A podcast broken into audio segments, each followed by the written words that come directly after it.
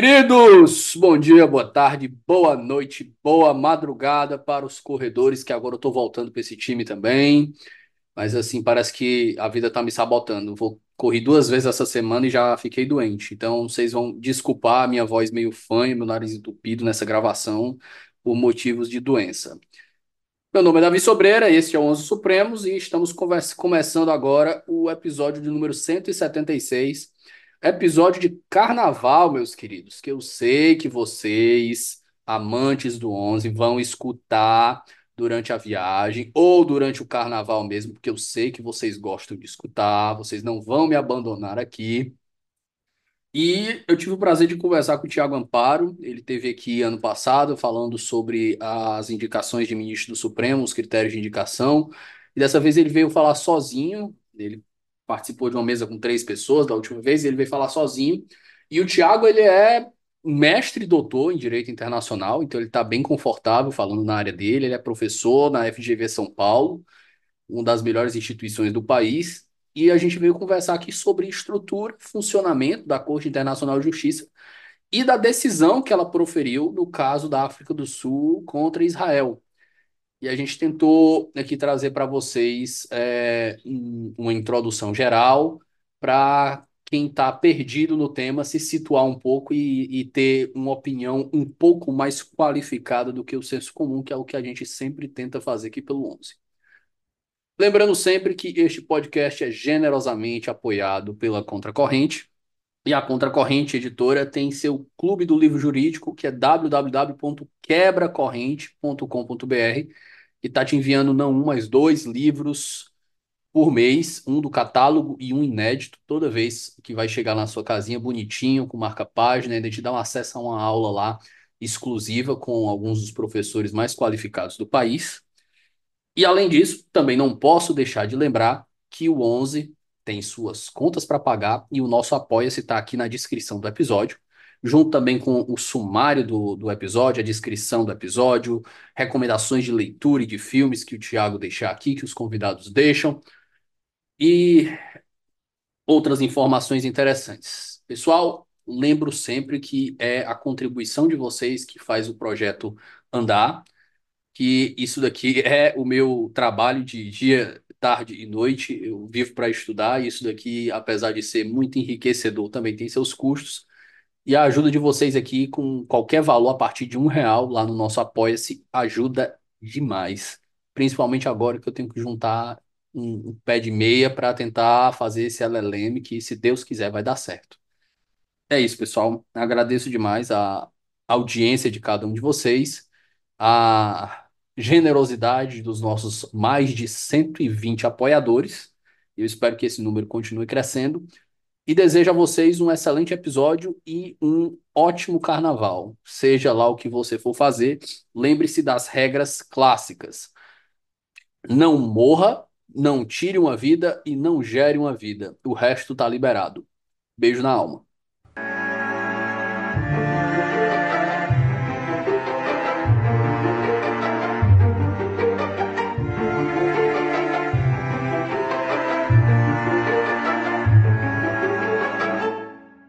Queridos, como vocês já sabem, a companhia de hoje, é o professor Tiago Amparo, direto da GV São Paulo, e a gente vai conversar um pouco sobre essa decisão que saiu já não faz muito tempo da Corte Internacional de Justiça, em um caso polêmico.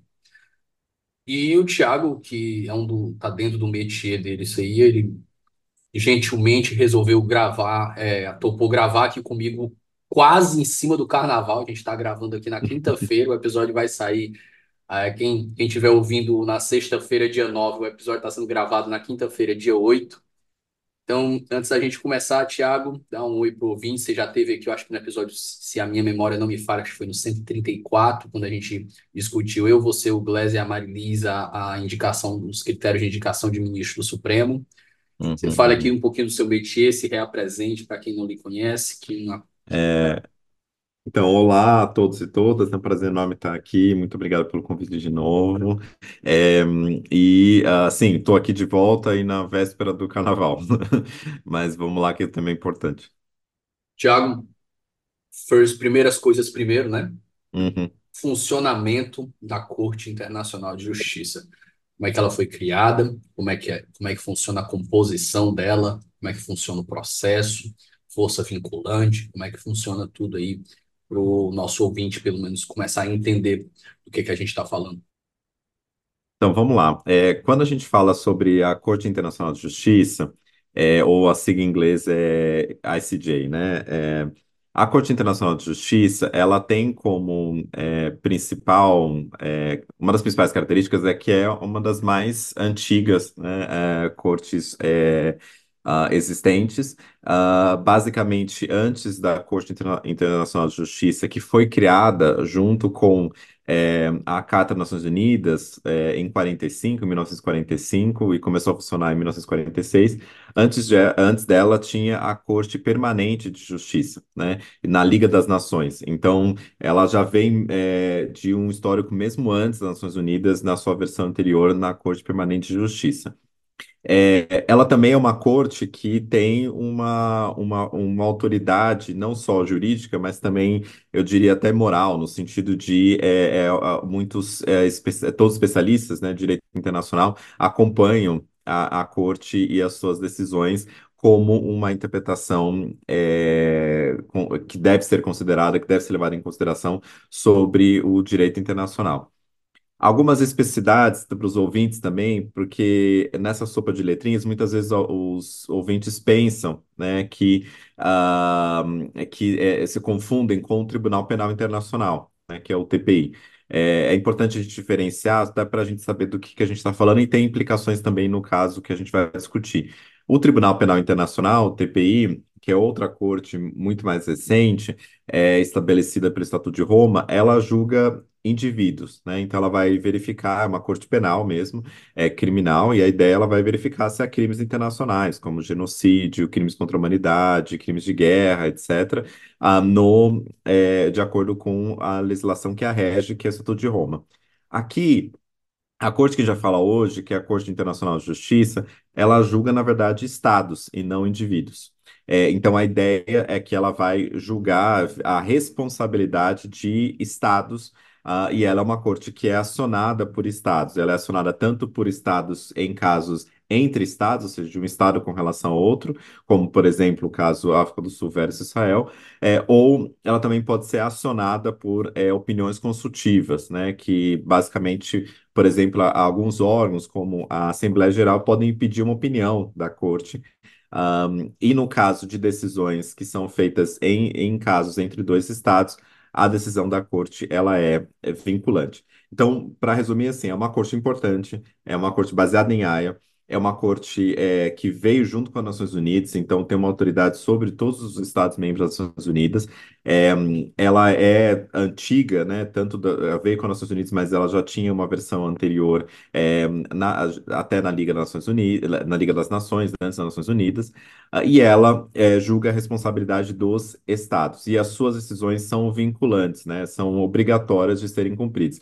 Depois a gente pode falar um pouquinho sobre os, as falhas nisso, né? Os problemas, as lacunas dessa implementação. Os Mas mecanismos que juridicamente existem, os mecanismos que existem para dar o enforcement da decisão, né?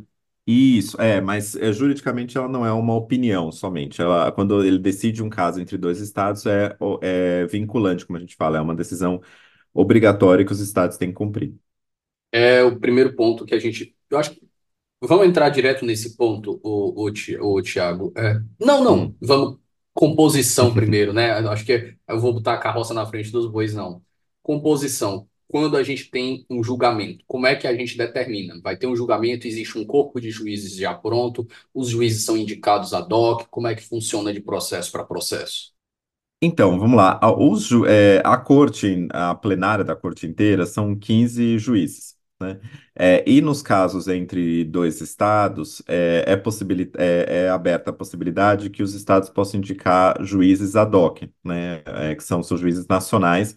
Ah, então, os- as é interessante porque, diferente de outros, é, de outros tribunais que a gente está acostumado, você tem ali os juízes e, além disso, você tem dois, ahm, dois juízes que são indicados. Então, a África do Sul indica um, Israel indica outro.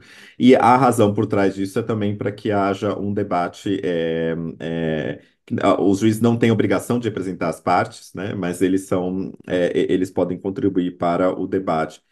Ahm, esses juízes é, eles, é, eles, a ideia é que eles sejam representativos é, de diferentes países, de diferentes, é, diferentes regiões do mundo, para falar melhor. Ah, eles não representam os países que eles são, é, dos quais eles são na- nacionais. Então, por exemplo, a presidência da, que, que fez, né, a declaração de voto no caso da África do Sul versus Israel, ela é americana, mas ela não representa os Estados Unidos, né? É é uma nomeação e aí passa por um processo de escolha dentro das Nações Unidas é, para referendar esse nome e a pessoa toma posse, né? Dentro do, é dentro do tribunal. É, um dos principais é, juízes é, na história do ICJ, da Corte Internacional de Justiça, é o Cansado Trindade, né? Que tem, que é um juiz, que era um juiz brasileiro. é, que tem votos muito importantes dentro da, dentro da corte. Então, são 15 juízes é, que não que são diferentes nacionalidades, mas que não representam os países que, dos quais eles são os nacionais. É, e, é, essa, e eles são, ah, você vai ver, por exemplo, no caso é, concreto, que você vê as maiorias que são formadas, né? E a, maioria, na verdade, ela é decidida nesses casos de entre dois países, é, ela é decidida no plenário. Então, você tem aí 15, é, 15 juízes decidindo é, esses casos além dos, dos juízes nomeados ad hoc pelas partes, né? Nesse caso, África do Sul e Israel. Feita é, esse breve, esse, essa breve introdução, Thiago, agora a gente passa para esse ponto sem entrar na, com a carroça na frente dos bois. Como é que Uhum. funciona o- os mecanismos de enforcement da decisão e justamente o ponto que você, que você tratou, quais são os problemas que existem com eles? É. Então, quando a gente pensa do ponto de vista jurídico de é, se, é- se são só um- se é só uma opinião ou se é uma, uma opinião consultiva, né, que a corte também pode emitir como opinião consultiva, é, no caso de, é, de um, de um litígio entre dois estados, a decisão ela é, é o que a gente chama, né, de juridicamente vinculante, né? Quando eu ensino para meus alunos, eu falo, olha, isso significa que, pelo menos do ponto de vista legal, ela deveria ser cumprida. Agora, quando a gente vai para o contexto, né, quando a gente vai para a realidade, a gente precisa entender como que de fato ela pode ser cumprida. Um dos mecanismos de enforcement dessa decisão, de cumprimento de uma decisão do ICJ, é justamente, tem vários mecanismos. Um deles é o próprio constrangimento internacional, né? De quem estuda relações internacionais, ver que isso não é trivial, né? Existe um constrangimento internacional quando a gente está falando de uma, de, de uma decisão é, contra o seu Estado, né? Que reconheça a responsabilidade de um Estado é, perante a comunidade internacional, né? Então, isso não é trivial, isso tem um processo é, importante.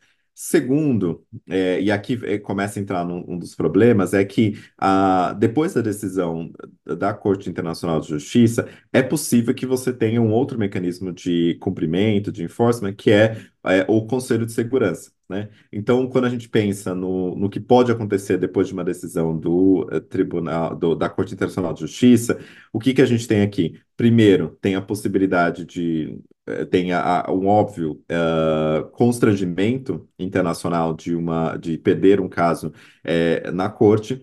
Segundo, exi- e- existe a possibilidade de que o Conselho de Segurança das Nações Unidas reitere, né, a, a, a decisão e, e exija que o Estado cumpra. E a gente sabe que o Conselho de Segurança tem as suas especificidades, tem cinco países que são membros permanentes com poder de veto, então nenhuma resolução passa com um voto negativo de, um desses cinco é, é membros, né? Que a gente está falando da França, da China, do Reino Unido, da Rússia e dos Estados Unidos.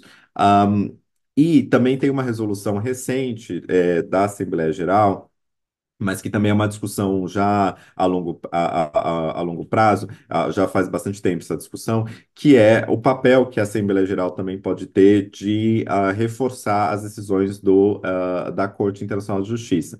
Então, existe uma resolução recente da Assembleia Geral que determina, uma vez que eh, há um- haja um veto de um membro permanente do Conselho de Segurança, ah, a a esse caso, essa discussão possa ser levada para a Assembleia Geral e a Assembleia Geral é, pode estimular que haja, sim, um cumprimento pela decisão, é, o cumprimento da decisão da Corte. A, a gente sabe que as resoluções ah, adotadas na Assembleia Geral, diferentemente das resoluções no Conselho de Segurança, não são vinculantes. Na Assembleia Geral, elas são recomendações.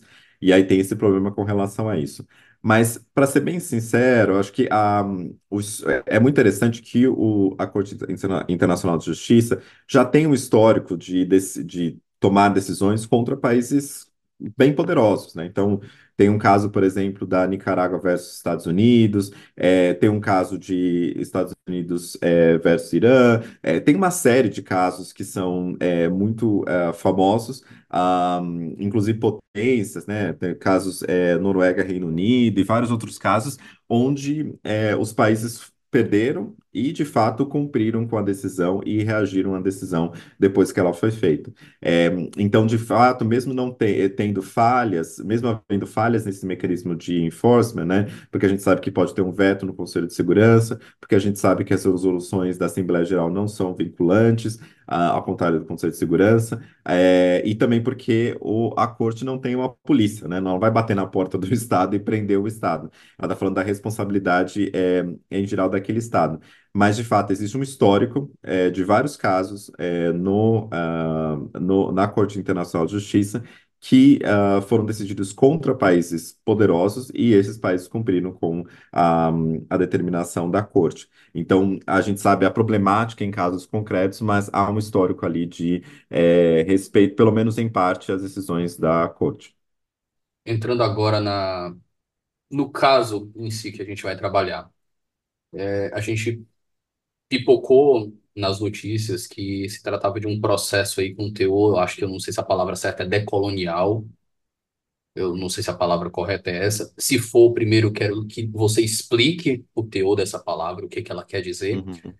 e em seguida eu lhe peço que explique o contexto que levou a África do Sul a mover esse processo contra o Estado de Israel e por que agora. Ótimo. Acho que, é, primeiro, eu, entendendo um pouco do que é o processo, né? Então, basicamente, a África do Sul, ela aciona a Corte Interna- Internacional de Justiça é, contra o Estado de Israel, e aqui lembrando que é, a África do Sul faz isso é, porque é, nesse processo, né, na Corte Inter- Internacional de Justiça, é, você só pode processar estados, né? Então, a África do Sul não poderia processar Hamas em geral como um, como um grupo é, político armado. Ahm, e aí ele a África do Sul processa é, Israel, e uma das é, razões né, que se fala sobre um aspecto decolonial dessa, dessa iniciativa é justamente porque é um país é, de é, relevância considerável, né, uma potência média no seu, no seu contexto, né, quando a gente está falando da África do Sul, uma das principais economias é, do continente africano. Ahn, é um, é, é um país do sul global, né, des- é, de- é, justamente, e do continente africano, é, utilizando uma instituição, né, histórica é, que foi estabelecida lá atrás, em 45, é, e lembrando que em 45, é, boa parte é, dos países do continente africano estavam ainda sob o jugo da colonização. Ah, então, quando as Nações Unidas foi fundada, ela era bem diferente das Nações Unidas é, de hoje, né, com bem, bem menos membros. Ah, e aí você tem um país é, é, recentemente né, é, saído do apartheid, na década de 90, um país é, do sul global, um país do continente africano, utilizando uma instituição já antiga, é, formulada pri- principalmente pelo Ocidente, para reivindicar a, a, a garantia de, ah, do direito internacional. Então, tem esse aspecto da utilização de uma instituição tradicional por um novo ator importante, que é novo, não digo, é, nesse historicamente novo, né, no contexto da, é, é, no, no contexto internacional de acionar as cortes internacionais, né? É o uso dos mecanismos do establishment contra interesses tradicionalmente do establishment. Po- Poderia dizer assim? Exatamente, é essa, é, exatamente, é essa ideia. E aí, ah, tem muita gente, por exemplo, para dar uma referência, a antiga relatora eh, das Nações Unidas eh, de combate ao racismo, que é uma professora eh, também de origem africana, mas que é uma professora radicada nos Estados Unidos, eh, na Universidade da Califórnia, que é a Tendai Ashumi, ela tem alguns textos interessantes, que ela fala sobre eh, diferentes, eh, não só estados, mas também pessoas mesmo de, do sul global, que eh, se utilizam desses mecanismos internacionais, do establishment, especialmente das, das Nações Unidas e das cortes internacionais como forma de, é, é, de, de, de reivindicar muitas vezes interesses que são contra o establishment, né? Um, a África do Sul também, é, ela tem um histórico de, uh, de, de, uma posição é, a favor da autodeterminação palestina, então não é de hoje né, que eles entram nessa, nessa discussão. É, e também eu acho que uh, tem uma, um papel importante da África do Sul, em parte porque é, a África do Sul tem uma, um, um grupo, um corpo de juristas, de advogados, advogadas é, excelentes em direitos humanos, é, tem uma sociedade civil muito forte. É, algumas pessoas vão lembrar que a África do Sul entrou numa controvérsia não há muito tempo com uma outra corte internacional, com o Tribunal é, Penal Internacional, essa que julga indivíduos, é, quando ali é, se negou né, a prender é, o líder do Sudão é, justamente porque, a, é, como uma forma de, de crítica também ao sistema internacional, é, de um viés mais a, a, a é, de, de, de, investigar mais casos que aconteciam é, no continente africano e não em outros locais, então ela questiona a seletividade do sistema internacional, é, embora próprios sul-africanos, da, da sociedade civil sul-africana, reivindicou, sim, o cumprimento das determinações do Tribunal Penal Internacional. Então, a África do Sul é um ator importante é, do Sul Global, que vem ali trazer esse caso é, perante o, a Corte Internacional de Justiça, né? E acho que é por isso que falam da questão é, é decolonial. Motivos, motivos que levaram ao processo e o porquê do momento atual é, é, bem, é bem gritante, mas é bom a gente entrar nisso para a gente destrinchar melhor e explicar os detalhes.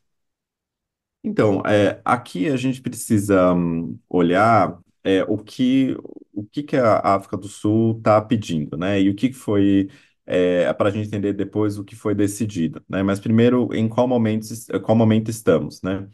Quando a gente olhar a forma que a Corte Internacional de Justiça trabalha, é, os casos na corte podem demorar vários anos, e aí tem uma, é, uma, uma estimativa ali é, que eu tinha feito até recentemente para mandar para o Guga Chakra, quando estava na, na Globo News, é, que é basicamente, olha, é, você tem uma, uma, é, um, uma estimativa ali de pelo menos uns cinco anos ou mais, né, quando está falando de, dos casos entre eles serem apresentados e o julgamento é, é de mérito, é, num caso, num caso concreto. Então, ele pode demorar muito tempo. Mas, por outro lado, a corte é bem rápida é, em decidir o que seria muito, é, de forma rudimentar, dizendo, uma comparação, é, que seria uma liminar, né? Ou seja, seria uma medida cautelar. Basicamente dizendo o seguinte: olha, é, se tiver uma, indícios, né, prima facie, a priori, existem alguns indícios de que o caso para de pé, que ele está dentro do escopo da, da convenção, nesse caso da Convenção de Genocídio, é, e que há um risco né, plausível é, de a violação de direitos é, do direito internacional. Então, a Corte decide essas medidas provisórias ou medidas cautelares, que é o que foi decidido é, agora. Né? E, e esse caso da, da África do Sul, ele se insere nesse contexto é, da Convenção de Genocídio, a África do Sul é, pedindo para que a corte reconheça, é, basicamente, quando as pessoas falaram sobre isso na mídia, muitas vezes as pessoas falavam, ah, será que a corte vai condenar o, Israel por genocídio ou algo assim?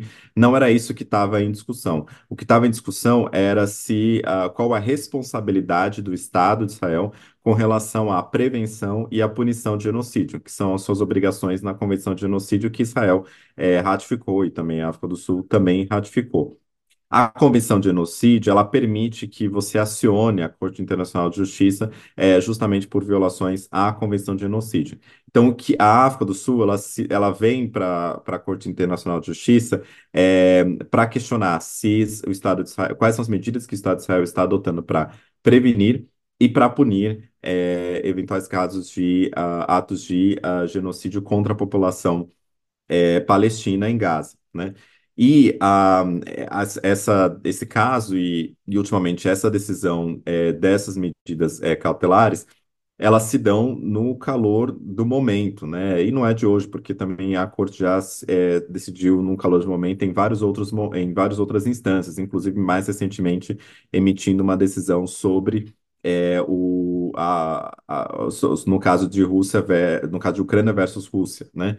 Ahm, e no caso da, da, desse da África do Sul, o que a África do Sul pede é que, é, que ela pediu, né, nesse caso das medidas cautelares, é que suspendesse as operações militares, é, de que o- Israel adotasse medidas para punir e prevenir é, atos de genocídio, e aqui genocídio é no sentido técnico é, do, da legislação internacional, é, que genocídio significa Não é é, só matar, de. é fazer a, a É, pessoa não é só matar, êxodo, né? exatamente. É.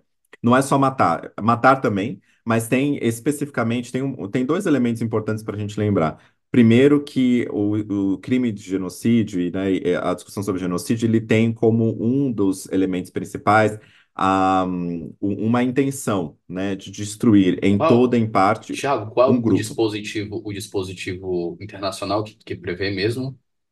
Então, existe a Convenção de Prevenção e de Punição do, do Crime de Genocídio, é, que é antiga, e existe, além disso, é, mais recentemente, o Estatuto de Roma, mas aí isso é no caso de punir indivíduos. Aqui a Corte ela só vai analisar um é, tratado internacional, e só pode decidir dentro desse tratado internacional, que é a Convenção de Prevenção e Punição de Genocídio. É, e essa convenção foi aceita e ratificada tanto por, por Israel quanto por, pela África do Sul e que define genocídio como essa intenção de destruir em toda em parte um grupo étnico, racial, religioso. E como que se faz isso? Por meio de uma série de medidas. É, de matar membros desse grupo, é, causar um dano, né, físico, que não necessariamente significa morte, mas causar um dano físico ou mental a essas pessoas. É, um aspecto importante que foi o cerne ali do caso da África do Sul, que também se pode praticar genocídio é, por meio de, ah, de impor, né, condições de vida que sejam, é, que levem à destruição física de um determinado grupo. Né?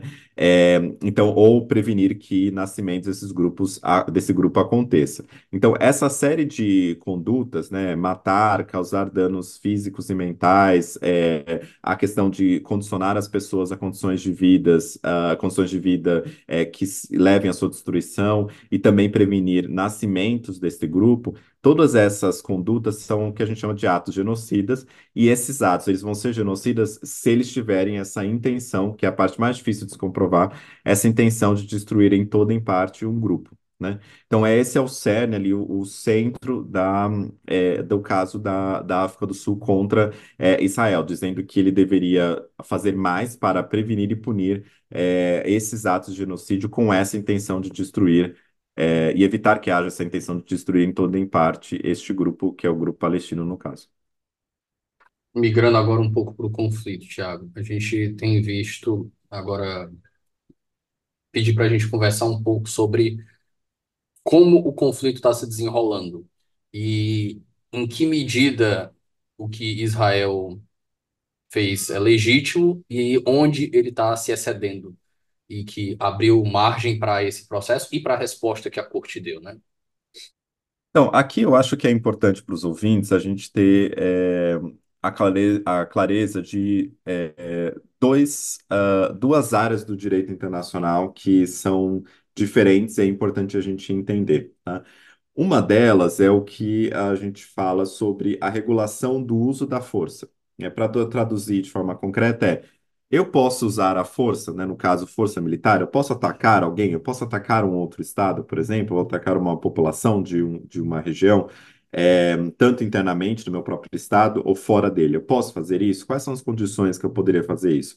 A legislação internacional estabelece que, basicamente, você pode usar a força, eu posso atacar um outro estado na medida que é, eu for atacado. Ou seja, A autodefesa é, é permitida pelo direito internacional, né? Quando a gente escuta muitas pessoas falarem, ah, Israel tem o direito de defender-se, Israel tem o direito de defender, é, e pelo direito internacional, né? Os ataques horrendos que aconteceram é, por, pelo braço armado de, do Hamas é, no dia 7 de outubro, é, contra é, civis, né, é, israelenses, e aí tem uma série de casos, né, como raptos, atirar nas pessoas, mortes, etc., tudo isso são violações de direito internacional, muitos deles provavelmente crimes de guerra, cometidos de, por Hamas contra Israel.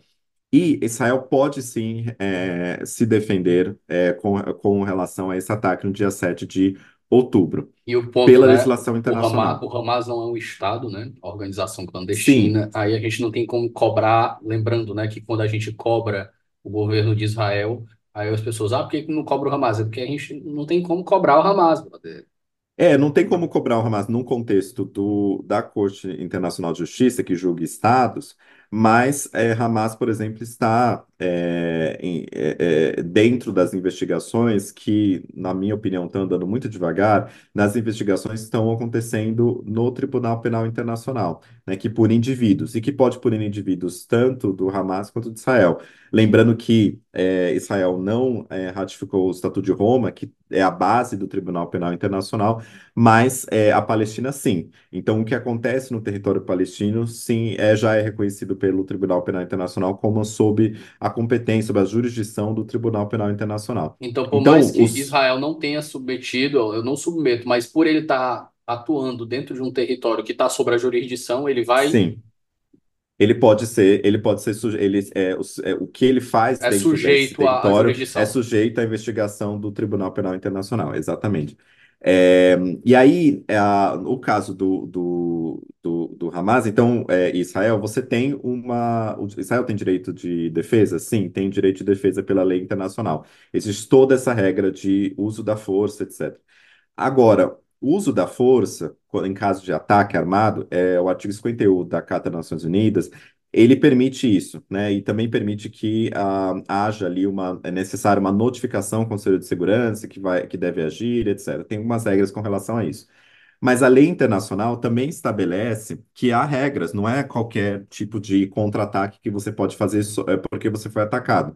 Esse contra-ataque ele tem que ser feito respeitando a lei internacional, o que significa o quê? Que ele tem que ser proporcional. Então, eu não posso, por exemplo, ter, é, né, fazer um exemplo é, bobo, mas que é ilustrativo, era alguém ataca com um míssil e outro ataca com uma bomba atômica. Você não pode fazer isso, porque mesmo que haja um contra-ataque e esse contra-ataque seja legítimo, ele não pode ser desproporcional, porque ele É deixa de ser o, o legítimo. Jelinek, né? O não se abatem pombos com, não se abatem pardais atirando canhões.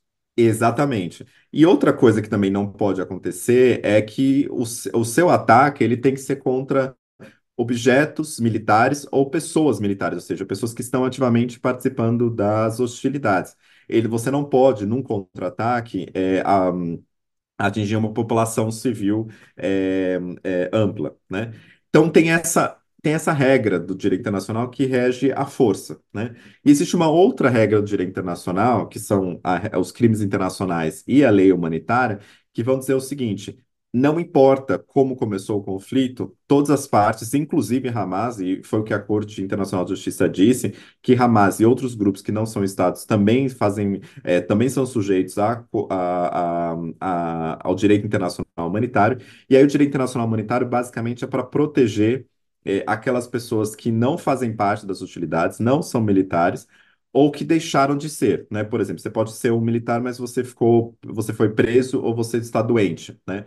Ou você está no hospital. Eu não posso entrar dentro do hospital e atirar em você é, dentro do hospital. Isso é um crime de guerra.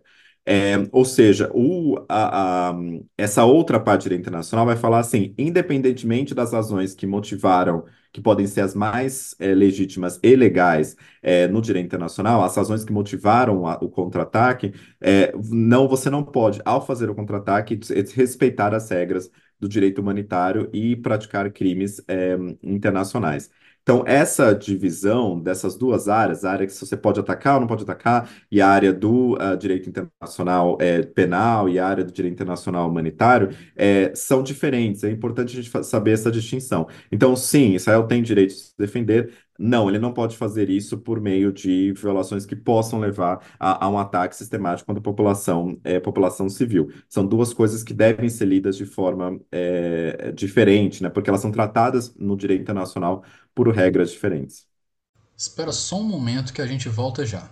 Fala galera, tudo bem? Galera, tô interrompendo seu episódio rapidinho para dizer que meu nome é Felipe Augusto, sou defensor público federal, mestre e doutor em direito e fundador do Ouse Saber, curso preparatório para concursos, que é um parceiro aqui do Onze Supremos. Eu tô aqui hoje só para te dar um recado rapidinho para dizer que o Ouse se orgulha bastante de empregar muito trabalho, muita energia, muita dedicação para fazer materiais de excelência, materiais de alta qualidade para sua preparação para concursos. Se você sonha com concursos públicos para carreiras jurídicas, defensoria, Ministério Público, magistratura, procuradorias ou delegado de polícia, o Ouse pode ser o lugar adequado para sua preparação.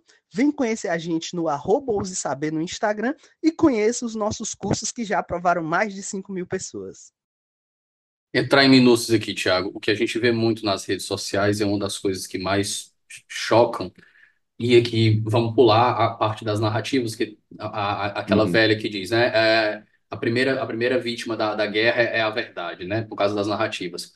Mas a gente viu que muitos dos alvos de Israel eram hospitais, porque eles tinham túneis subterrâneos onde o Hamas usava e eles colocavam os hospitais justamente para serem alvos militares e causar essa comoção internacional que ia fazer Israel ficar mal nos olhos da comunidade internacional, que também é uma estratégia.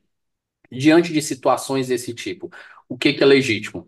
É óbvio que não é legítimo você meter um, um míssil dentro de um hospital ocupado, não faz sentido nenhum. Mas e aí, quando Israel diz, ah, não, a gente vai evacuar aqui, vai dar um tempo para eles evacuarem, vai fazer uma missão guiada, ou quando tiver tudo, tudo tiver desocupado, a gente vai meter, meter um, um míssil ali. É, o que, que é legítimo, o que, que pode ser feito, o que, que eles fizeram que foi legítimo, o que, que foi excesso, segundo os parâmetros internacionais. Vamos lá. É, eu acho que aqui tem é, dois princípios que são importantes a gente levar em consideração. E aqui a gente está falando de, é, do uso da força, né? Que é essa primeira área de direito internacional que é, é, não é exatamente a discussão sobre genocídio, é uma discussão mais ampla sobre o uso da força. No caso do uso da força, a gente pode, é, como eu falei, principalmente você tem, é, a, você pode atacar objetos e pessoas militares, né, de forma proporcional. É, só que ah, e, você tem que ter duas, dois é, tipos de, de, de, de medidas ali de precaução. Você tem uma regra de precaução e de prevenção. Qual que é a é, prevenção? É de que você tem que tomar todas as medidas possíveis é, ao, ao, seu alcance para que você não tenha, é, um, você não atinja uma população civil naquela determinada localidade, né? E elas não podem ser só pro forma, elas têm que ser medidas efetivas, né? Então, por exemplo, uma discussão que você teve na guerra era, é, olha, a gente vai atacar esse, esse determinado prédio, né? É, e eu, a gente acha que esse prédio, é, a nossa inteligência diz que esse prédio é um prédio é, militar, um objeto militar legítimo. Ok, Aí se, se faz um, um anúncio, né, de, de é, para que as pessoas possam evacuar. É, só que a medida tem que ser efetiva, ou seja, quanto tempo é esse anúncio, para onde as pessoas, se há lugares para de, de fato seguros para as pessoas irem, e se de fato aquele é um objeto militar é, legítimo pela lei internacional, né? Isso tudo tem que ser feito de forma é, pre, a prevenir que haja uma violação do direito internacional. Além disso, outra é, palavrinha que às vezes esquece, que é a palavra da precaução, que parece a mesma coisa, mas não é. A precaução diz o seguinte: mesmo que eu tome todas as medidas efetivas, supondo que elas sejam efetivas, é, eu tenho que fazer, o, mesmo na incerteza, né, não, não sabendo exatamente o que está acontecendo, eu preciso é, tomar todas as medidas necessárias para é, reduzir a casualidades, né, as mortes de civis, né? Ou seja, ah, aqui você tem tanto medidas para prevenir que haja uma violação da lei internacional e que as medidas têm que ser efetivas, e de outro lado você tem que, mesmo na incerteza, você tem que fazer o cálculo, olha, se essa operação ela tiver um alto grau de risco, né, de que haja um, uma, um, um número grande de, é, de mortes de civis, é, eu não posso fazê-lo, mesmo que eu tome as medidas preventivas. Ou seja, é, e aí, dito tudo isso, tem uma discussão de que a, a mera alegação de que um determinado prédio ou região seja utilizada por é, é por militantes é, do Hamas, por, é, ou outros é, por, por é, pessoas que estejam lutando pelo Hamas, do lado do Hamas, isso não, não resolve toda a questão. Existe uma série de obrigações de prevenção e de precaução, e, além disso, essas alegações precisam ser, é, precisam ser demonstradas. E mesmo se elas fossem demonstradas, a gente precisa ter uma, uma precaução de saber se aquele ato, se aquele ataque vai, vai causar um ataque a uma população é, civil.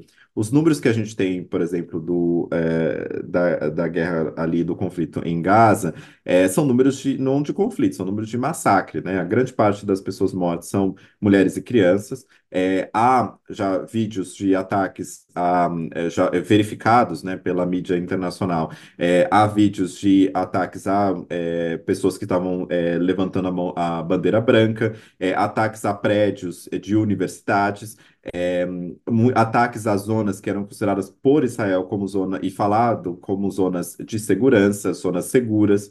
É, ou seja, tudo isso é uma falha de, é, é, de medidas de prevenção e de precaução. Ela, as medidas de prevenção e precaução elas não podem ser pro forma, ou seja, um anúncio, um aviso e depois se esvazia o prédio e, e supostamente se esvazia, esvazia, o prédio e pode atacar o prédio. Na verdade, elas têm que ser efetivas e também sempre levar em consideração, mesmo que essas medidas sejam tomadas, é, supondo que elas tenham sido, você, é necessário que você tenha, que você não possa atacar quando ah, é, haja um risco é, de, é, razoável de, que, de um ataque à população é, civil de forma geral. Essas são as regras básicas quando a gente está falando de uso da força, né? E que, de novo, independe se tem direito a, a reagir ou não tem, porque a gente sabe que tem quando há um, um ataque. Mas a medida é ele tem que ser proporcional, ele, é, o contra-ataque tem que ser temporário, não pode ser para tudo sempre. É, e também não pode ter como objetivo principal é, atacar a população civil.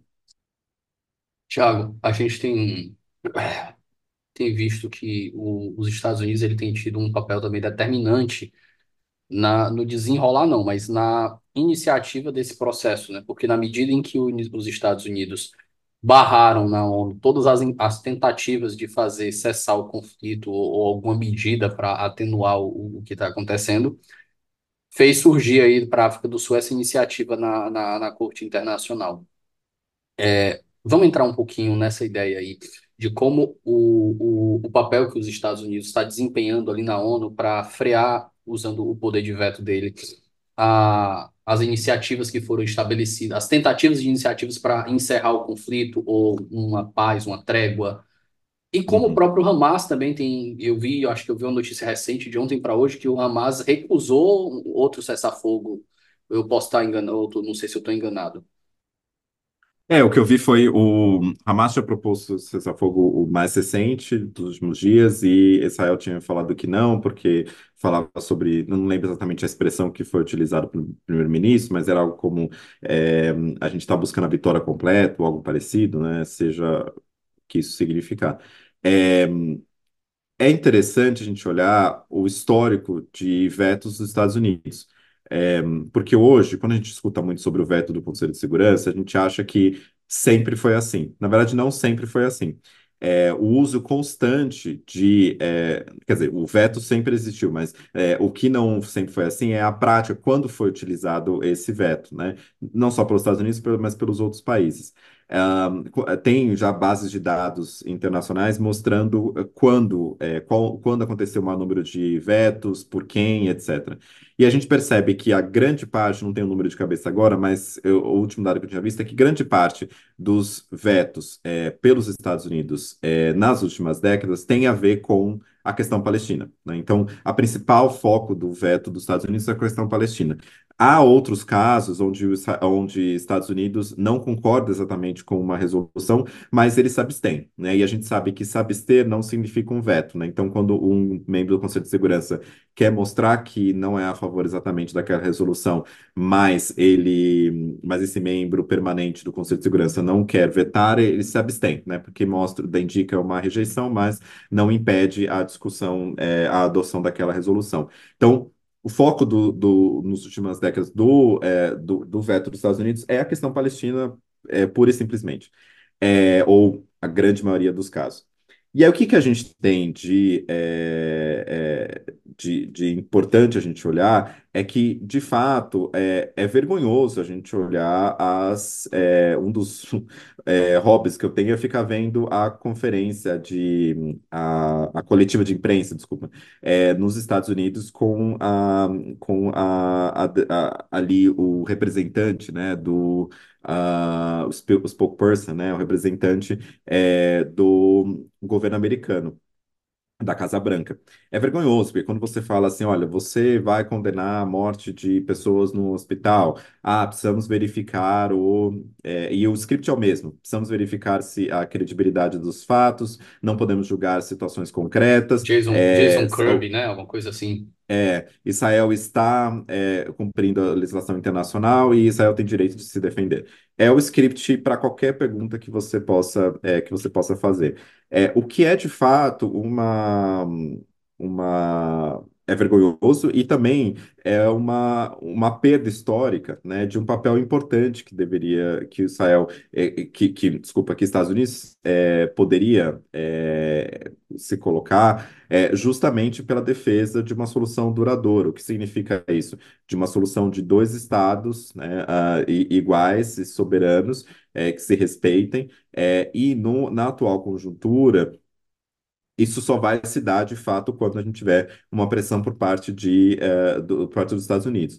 E a gente sabe que nos Estados Unidos, eh, pela situação interna, né, das eleições e toda a pressão interna, eh, a gente sabe que eh, esse passo não vai ser dado, né? Embora os Estados Unidos eh, eh, eh, tenha ali uma política eh, histórica de tentar fazer negociação de paz, mas nos últimos, nos últimos tempos tem utilizado de forma sistemática seu poder de veto no Conselho de Segurança, é, e tem feito um script vergonhoso quando você vê as coletivas de imprensa é, da Casa, da Casa Branca. E quando há, em conversas, né, é, fechadas, e quando a gente vê relatos da imprensa internacional é, sobre a atuação nos bastidores dos Estados Unidos, os Estados Unidos é, supostamente têm falado sobre a, a, a proteção de, de civis palestinos, etc., mas na, na retórica pública e no apoio incondicional a Israel, é, tem sido é, vergonhoso, é, porque isso impede que haja uma solução é, duradoura, que são, sim, um Estado de Israel soberano e também um Estado palestino é, soberano. Sem essa solução é, a longo prazo, ah, provavelmente a, a situação vai piorar é, ainda mais. Tiago, entrando na decisão agora, como foi composta a corte, os, os membros que foram escolhidos, para depois a gente entrar no que veio de decisão, que eu acho que são 15, né, que você falou, acho que 13, Aham, foi, uma- foi foi uma decisão de 13 a 2, se eu não me engano. é. Então, a, é interessante porque quando você vai olhar a, o quórum, né, das, é, da decisão, é, é importante a gente ver que é, boa parte, é, todos, na verdade, é, todas as ordens, né, todas as determinações é, da decisão é, da Corte Internacional de Justiça foram por ampla maioria. Algumas delas, inclusive, com o voto do ah, juiz, que eu falei, aquele juiz ad hoc, que é o juiz nomeado é, pelo, ah, é, pelo Estado de Israel, né, que é o, o, o juiz Barak. Ah, inclusive, é um dos, é um dos maiores constitucionalistas da geração, né, um dos maiores do mundo. Exatamente. Inclusive, ele dava aula na minha universidade da Hungria. É, e eu gosto bastante do livro dele, que fala sobre é, princípios. Ele é interessante porque ah, ele tem decisões muito importantes é, na Corte Suprema do- de Israel. É, uma delas, por exemplo, reconhecendo que a legislação básica de Israel, que é a, a- é, que é a Constituição, A, tem a lei, um lei, status lei, a lei básica, básica né? tem um status, tem um status constitucional, né? Então, isso foi uma revolução ali é, no direito constitucional é, israelense. Ahm, então, ele tem um histórico interessante, ele não é, é, é, é, necessariamente alinhado ao primeiro-ministro, acho que até foi uma tentativa do primeiro-ministro não escolher alguém diretamente alinhado a ele, mas que alguém é, que tenha, obviamente, alguns alinhamentos, mas não é exatamente é, do mesmo círculo do que o primeiro-ministro. Ahm, e, inclusive, é, na determinação da corte que fala sobre a responsabilidade de Israel é, de prevenir é, e punir atos é, de genocídio, né, a- é, incitação a genocídio, ele também votou, é, ele votou a favor dessa determinação. Quando a gente vai olhar as, é, a, a, as, as determinações da corte, elas são a, a decisão ela é dividida em partes, né? Ela é dividida em algumas é, determinações específicas. Ela diz o seguinte: a primeira fala que a decisão fala o seguinte, que Israel deve fazer tudo no seu poder para prevenir atos é, de genocídio, né? E lembrando que atos de genocídio são aqueles atos que eu falei, né? De homicídio, de matar, de causar lesão corporal grave ou mental, é, condicionar as pessoas a condições de vida que levem à sua destruição e prevenir o nascimento de pessoas de um determinado grupo, com a intenção de destruir em todo em parte esse grupo. Né? A outra coisa que a corte determinou é que, eh, que especificamente, o, o exército israelense deveria é, evitar que houvesse o cometimento de é, atos de genocídio. Além disso, ele determinou, a corte determinou que deveria se punir a incitação ao genocídio. Uma, da, uma parte interessante da, é, da decisão, e a decisão se baseou muito, de um lado, nos dados oficiais das Nações Unidas, é, dos órgãos das Nações Unidas, e de outro lado, também se baseou muito nas declarações de altos membros da, da, de Israel, inclusive o presidente de Israel, uh, com incitações é, com, citações que, a prima facie, pela corte, seriam plausivelmente é, é, de cunho genocida. Né? Então, quando a gente fala sobre é, o ataque, falando, por exemplo, não há inocentes em Gaza. O que, que isso quer dizer isso? Quer dizer que todas as pessoas podem ser atacadas, né? É, e coisas desse tipo são, são declarações que feitas por autoridades é, israelenses e que foram é, transcritas na, e citadas pela decisão, né? Então, tem a decisão de, de punir, que Israel deve punir a incitação ao genocídio, deve, Israel deve permitir ajuda humanitária, é, Israel deve evitar é, destruir evidências é, que comprovem atos é, de genocídio e uh, deve apresentar um relatório em um mês é, perante a corte para dizer o que tem feito é, com relação a, a, a, essas, a, essa ordem da corte, né? Então, essas seis ordens, né, é, basicamente foram, é o cerne do, do que a corte decidiu. A corte, como eu falei, ela não ia decidir, não era esperado que ela decidisse mesmo, porque não é a competência dela decidir, é, é, decidir se Israel cometeu ou não cometeu o genocídio. O que ela tem que decidir é: está fazendo tudo o que pode para prevenir e punir o genocídio? É essa pergunta que a corte é, tem que cumprir.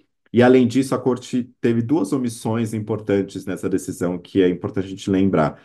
Uma primeira omissão é de que a corte, diferentemente do que a África do Sul pediu, a corte não determinou a, a suspensão imediata das operações militares. Ela não determinou que ah, houvesse um cessar-fogo imediato, né? E também a corte não determinou que houvesse, é, não determinou algo específico sobre a transferência forçada de pessoas, né? Porque tem uma discussão sobre o deslocamento em massa eh, de Gaza é, é, para outras regiões. Então, a ideia de, de e a destruição do, das casas de palestinos, né? E a expansão, suposta expansão do, um, do território israelense. Então, essas duas omissões não determinaram o cessar-fogo e não determinar a transferência, é, não determinar uma proibição da transferência forçada de palestinos, foram duas omissões é, que são importantes serem destacadas é, da decisão do, do SJ, né, da Corte Internacional de Justiça. O que, que a gente espera no porvir, Thiago? O que, que vai acontecer agora é, com Israel, se qual o prazo que eles têm para executar isso, Uhum. como é que eles provam que eles estão fazendo isso e o que se espera Então, se eles não fizerem.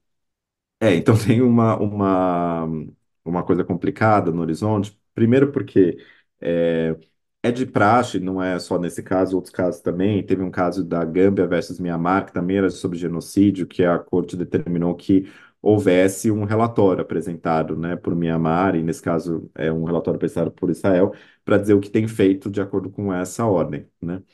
Então, o primeiro passo é a determinação de, é, em poucas semanas, você vai ter um relatório do, de Israel à, é, à corte.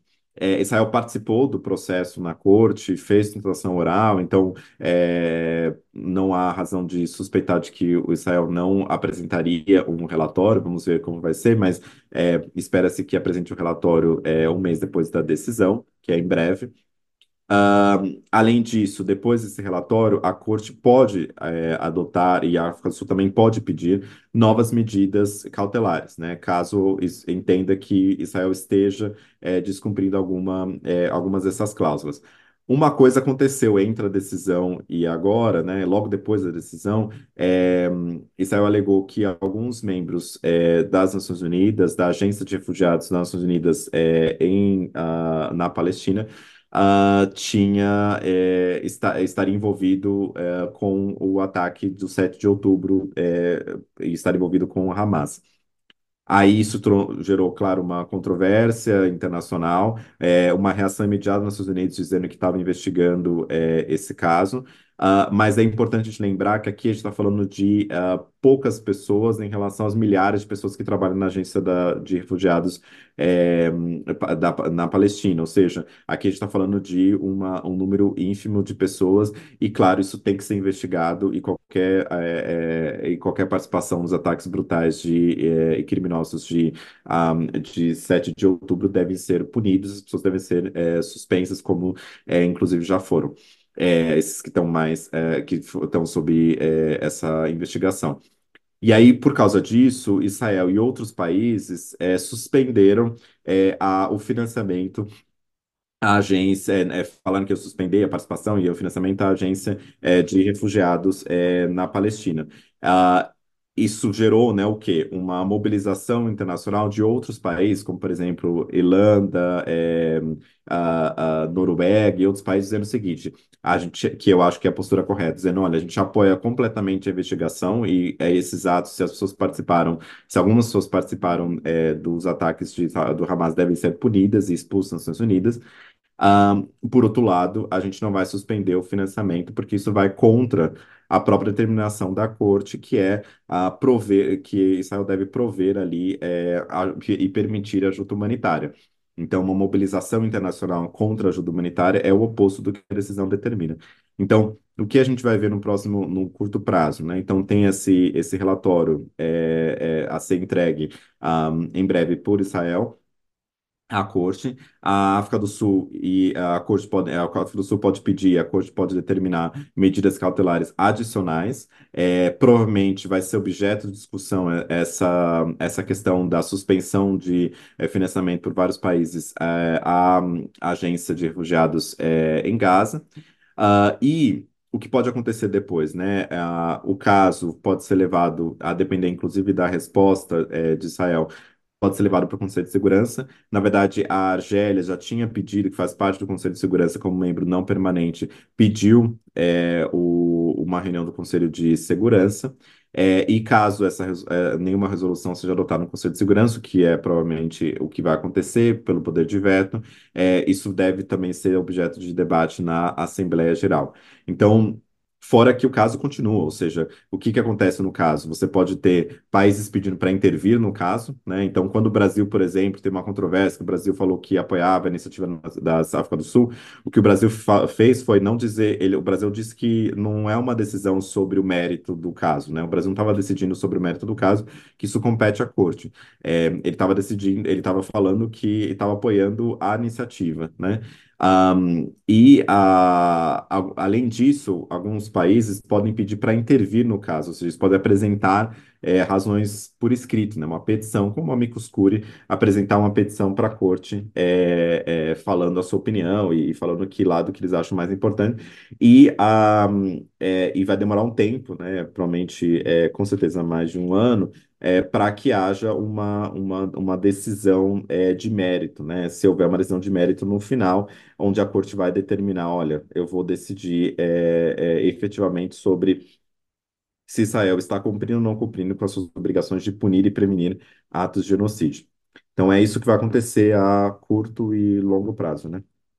Maravilha. Tiago, antes do nosso bloco final, nossas indicações, vamos para considerações finais, eventuais perguntas que você considera importantes, que eu deixei de fazer aqui, algum ponto que a gente não passou. Então, acho que uma das. é, só para lembrar, né, o que acho que é importante a gente sempre pensar, né, no direito, né, o que, que cada parte disse, né? Acho que um, de um lado, o que a gente tem no caso da África do Sul é ela falando, olha, é, o, o cerne ali do caso da África do Sul é dizer que Israel está criando condições ali de vida que ameacem a destruição é, é, física, né, de um grupo do grupo palestino. E Israel, de outro lado, argumentou perante a corte de que ele tinha o direito de se defender é, e que a, Israel está, de que Hamas, desculpa, estaria, segundo Israel, impregnado na estrutura civil de Gaza, então, portanto, é difícil é, é, diferenciar é, na prática é, quem é civil e militar, e, portanto, isso justificaria ao número alto de é, mortes civis, né? Então, esses foram os dois principais argumentos dos dois, dos dois lados. É, eu já escrevi na Folha, isso é público, de que é, eu acho que o caso, é, o argumento de, da África do Sul tem mais é, força do que a contestação de Israel, uh, mas é importante de ver como que isso vai, é, como vai acontecer. E além disso, eu acho que é, é, a gente sempre sabe, né, e fica frustrado sobre é, até onde pode o direito internacional, né? Muitas pessoas falam assim, ah, mas para que serve o direito internacional? Não serve para nada, etc.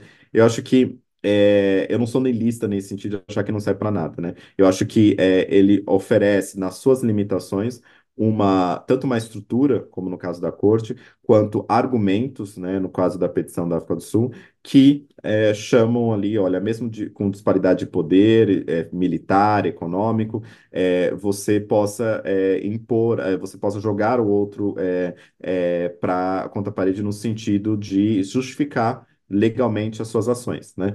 E acho que isso é já uma força do direito internacional, um mero constrangimento internacional de passar dias escutando a corte, participando nas, na, na corte, eu acho que isso já é uma vitória do direito internacional, mas o que é mais importante mesmo é, do que essa vitória do direito, direito internacional abstrato é de que, de fato, né, a, não haja essas mortes, especialmente de civis que estão acontecendo é, é, em, grande, em massa é, em Gaza e que a gente veja ali uma solução duradoura é, de dois estados onde Israel e Palestina consigam viver é, lado a lado, sem que haja esse, um, essa matança generalizada. O que provavelmente vai exigir um novo governo que não seja o do Netanyahu, né? que já estava voltando com aquela ideia de colonizar, de fazer colonização do, do espaço que foi deixado pelos palestinos. Né? Mas aí fica para outro episódio que vai ter que, tra que trabalhar a parte de relações internacionais. Eu não vou não vou mais nem, nem ocupar seu tempo pré-carnaval, nem dos ouvintes, que a gente não conseguiria trabalhar isso com, com profundidade que, que merece. Tiago, querido, bloco final, vamos para as indicações de leitura. Quem quiser se aprofundar sobre a Corte Internacional de Justiça ou sobre o conflito, o que, que você sugere? Então, eu ia, na verdade, além da, talvez, de, de, é, de leitura, eu ia fazer uma única recomendação, na verdade, de filme. Vale É, também. que não é sobre ah, exatamente sobre a corte, mas é um, um filme sobre Nações Unidas, sobre genocídio, que eu acho que é, é interessante para a gente ver as possibilidades e limitações, né, de, da atuação internacional. É, é um, um, um filme que está disponível na Apple TV e na Amazon, que se chama, é, que depois é, pode colocar ali no, no episódio, na descrição do episódio, porque o nome é estranho, é, que tá estranho, não quer dizer, estranho pra gente brasileiro, mas o nome é, é se eu não me engano, tá em é, servo-croata, bósnio, a, a língua que é Kovadis Aida, que inclusive ganhou, que é um filme é, que em português é que literalmente significa Onde Você Está Indo, Aida. É, Aida é o nome da mulher. Um, é um filme que ele uh, ganhou o Oscar de melhor filme estrangeiro. É, em, se não me engano, em 2020. Uh, ele está disponível para alugar na Amazon e na Apple TV, pelo menos. Uh, e que é uma é muito interessante porque ele vai mostrar a guerra na Bósnia é, a, a, as falhas na, na, atuação das Nações Unidas é, para prevenir o genocídio em Srebrenica é, e na Bósnia por forças é, paramilitares é, servas. Um, então acho que é um filme muito uh, ilustra, fora que o filme é espetacular no sentido de muito bem feito, mas a realidade é muito brutal. E eu acho que mostra assim as potencialidades e as fragilidades, especialmente é, do sistema internacional em prevenir genocídios. Então, acho que esse filme fica. É, eu sempre passo meus alunos ali na sala de aula. é, chama Covades Aida, e aí vocês podem ver também como se escreve aí na descrição do episódio. Já coloquei aqui na descrição, é para quem não estiver dirigindo, não, não conseguir anotar agora, é só colocar Q-U-O espaço Vades com I, vírgula, Aida, ponto de interrogação, tá lá no Apple TV.